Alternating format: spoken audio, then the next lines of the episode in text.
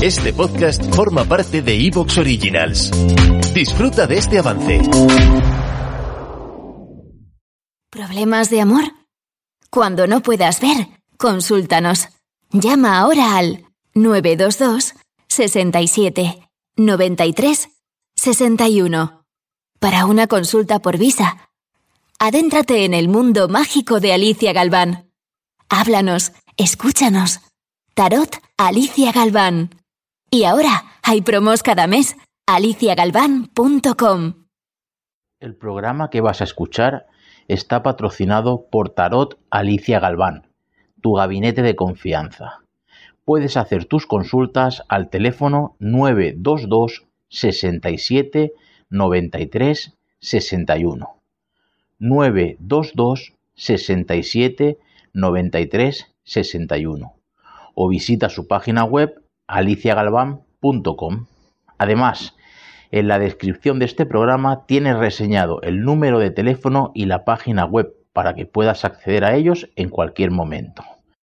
No importa que seas escéptico. Si el misterio decide visitarte, te marcará para siempre. ¿No me crees?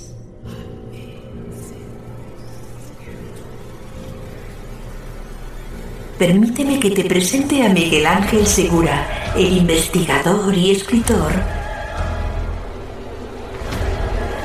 marcado por el misterio.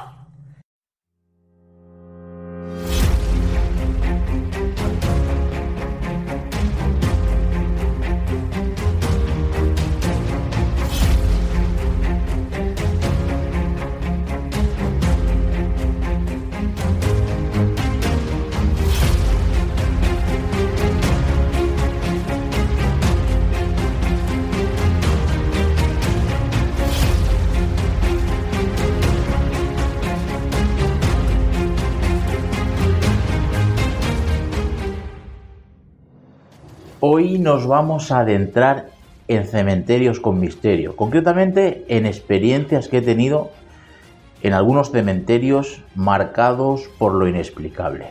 Y lo vamos a hacer a modo de charla, a modo de tertulia, porque tengo por aquí a José Luis Fregneda, redactor jefe de este podcast marcado por el misterio.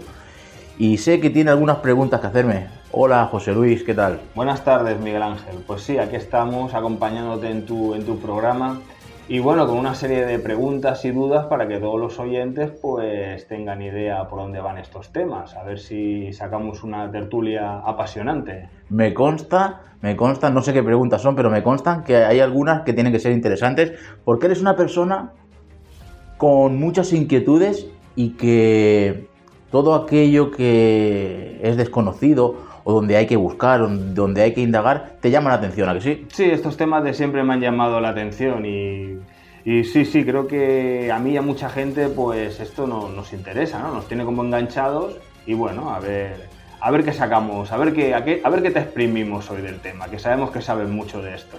A ver, ¿cuál es la primera pregunta que tienes? Pues mira, la primera pregunta, y es una pregunta que seguramente mucha gente comparte conmigo, porque se la ha preguntado muchas veces, pues eh, yo te preguntaría si, en los cementerios eh, realmente eh, no, ocurre, no ocurre nada paranormal. ¿Tú, eso qué me contestarías? ¿Es verdad? ¿Tienes dudas? ¿Lo has, lo has experimentado? se ha hablado mucho de eso. Se ha hablado mucho de eso. De que en los cementerios no ocurren hechos paranormales. En los cementerios sí ocurren sucesos paranormales, igual que, o pueden ocurrir, mejor dicho, igual que en cualquier otro lugar. ¿Por qué se ha puesto esta etiqueta de no ocurre nada en cementerios eh, que tenga que ver con lo insólito? Por la sencilla razón de que en los cementerios hay muchos cuerpos de muchas personas que están descansando, hay familiares que tienen enterrados allí a sus seres queridos, y para que, eh, para respetar un poco esa intimidad, pues se ha hecho correr la voz de que en los cementerios no ocurre nada. De hecho, yo he investigado algunos cementerios que están activos, es decir, que se visitan actualmente, donde hay todavía pues, personas enterradas, y lo he hecho de una manera totalmente discreta. Es decir, te voy a poner un ejemplo.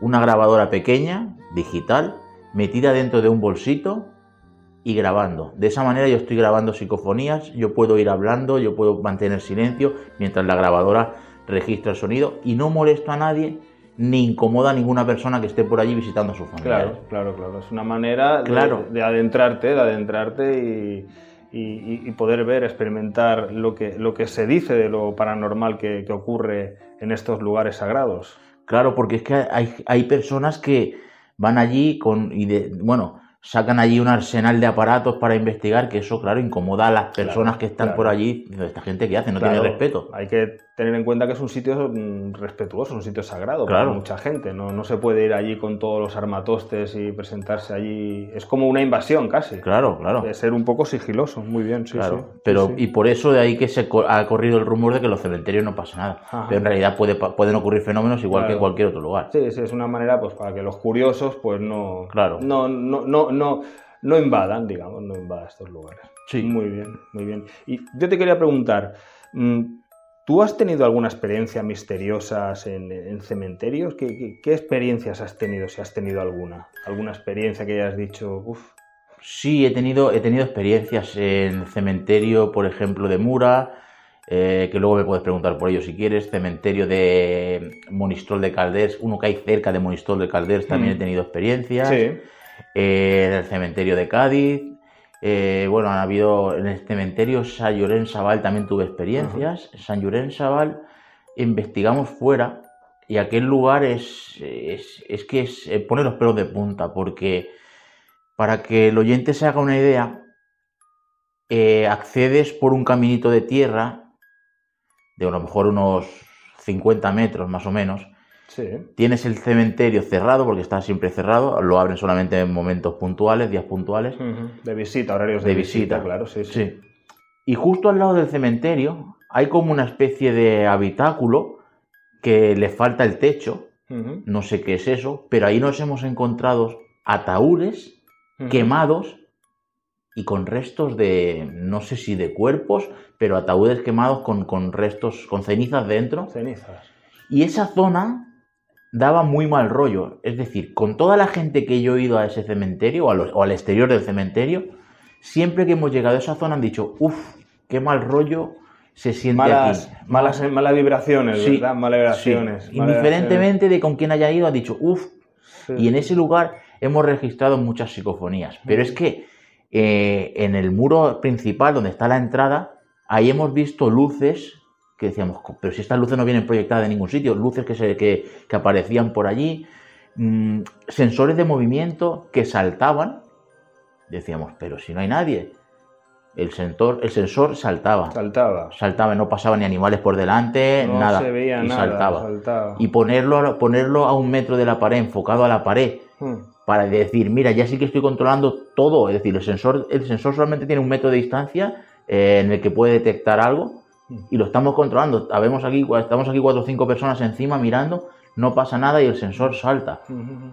Entonces dice, y luego coges ese sensor de movimiento, te lo llevas a tu casa y estás durante dos semanas probándolo Y y no no, da y no falla. señal, y no no da falla. ninguna Solo pita Solo cuando pita, pasa alguien por delante. Claro, sí, sí, sí. sí. Dices, ¿cómo es posible? Porque si se hubiese roto, estaría roto en mi casa Claro, claro, claro, donde lo- el sitio también que lo probaste luego. Claro. Qué curioso, qué curioso. Ahora que lo has nombrado antes, yo me acuerdo que yo te vi porque tú has tenido apariciones televisivas en el programa de Cuarto Milenio. Sí.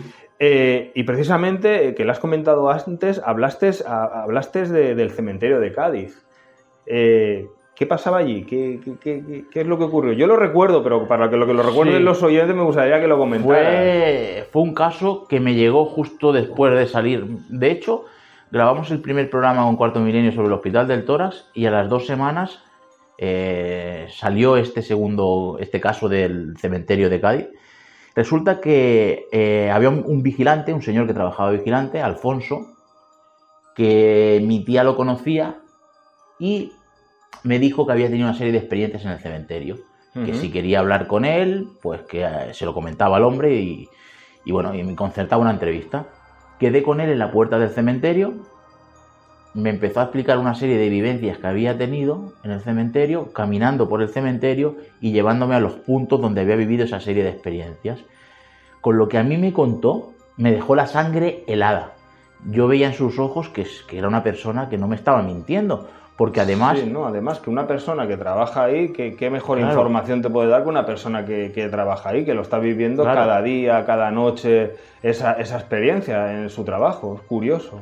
Es que además tenemos que tener en cuenta que Alfonso llevaba muchos años trabajando como vigilante eh, por la noche. ¿Eso qué quiere decir? Que el hombre estaba acostumbrado a estar solo en cementerios, a estar solo... ¿Te está gustando lo que escuchas? Este podcast forma parte de Evox Originals y puedes escucharlo completo y gratis desde la aplicación de Evox. Instálala desde tu store y suscríbete a él para no perderte ningún episodio.